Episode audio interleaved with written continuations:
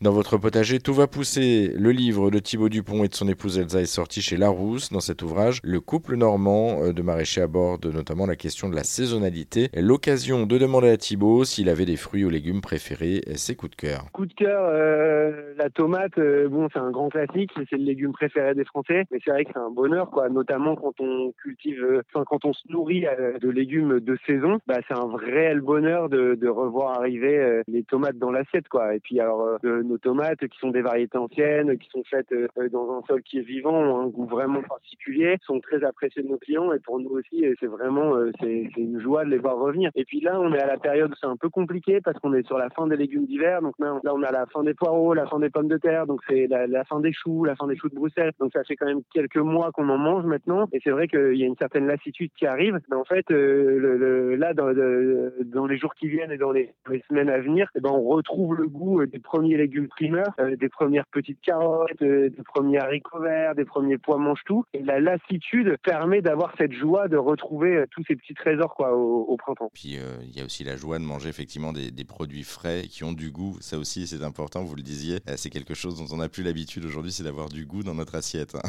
Ça c'est sûr. Hein. Nous, ça aussi c'est hyper épanouissant. C'est les gens qui viennent acheter nos légumes. Souvent la réflexion qu'on a, c'est ah cette carotte elle a le goût.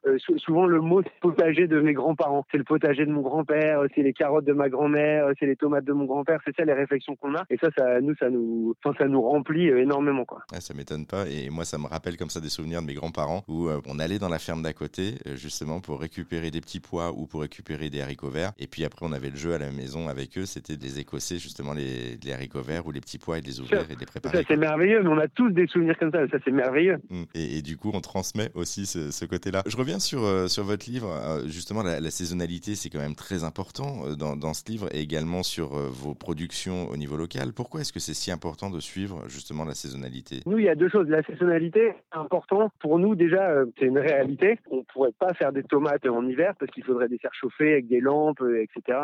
Donc nous, on ne pourrait pas. Donc on est obligé de suivre les saisons. Et pourquoi c'est important quand on, quand on consomme? Parce que déjà, la saisonnalité, si on achète local et de saison à côté de chez soi, bah, on est sûr que la façon dont ont été produits les légumes sont euh, respecte euh, le rythme de ces mêmes légumes et le rythme des saisons.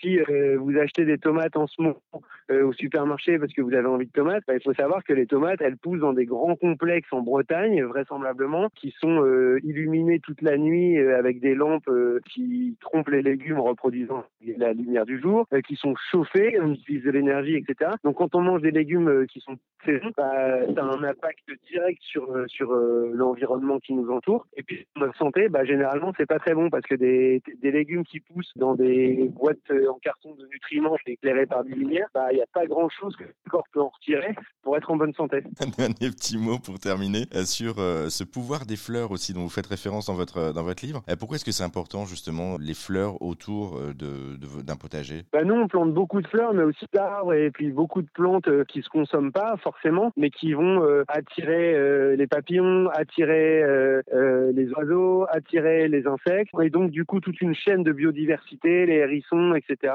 Et donc qui font que bah, nous on cultive sans produit parce qu'on arrive à créer un écosystème qui se régule et qui s'équilibre. Et donc euh, bah, les fleurs, euh, euh, mais aussi les arbres mais aussi les dénichoirs ou des tas de bois pour accueillir les hérissons, laisser des zones de pelouse qu'on coupe pas, laisser pousser des ronces à un endroit. Tout ça, ça participe à créer un maximum de diversité et donc un maximum de chances d'avoir un milieu qui s'équilibre. Et un milieu qui s'équilibre, ça veut dire bah, moins de ravageurs, moins de maladies et donc euh, bah, moins de travail pour de meilleurs légumes. Merci Thibaut Dupont. Euh, le livre Dans votre potager tout va pousser, donc sorti chez Larousse. Il est disponible partout et on a également mis en ligne toutes les infos et tous les liens. C'est sur rzn.fr que ça se passe.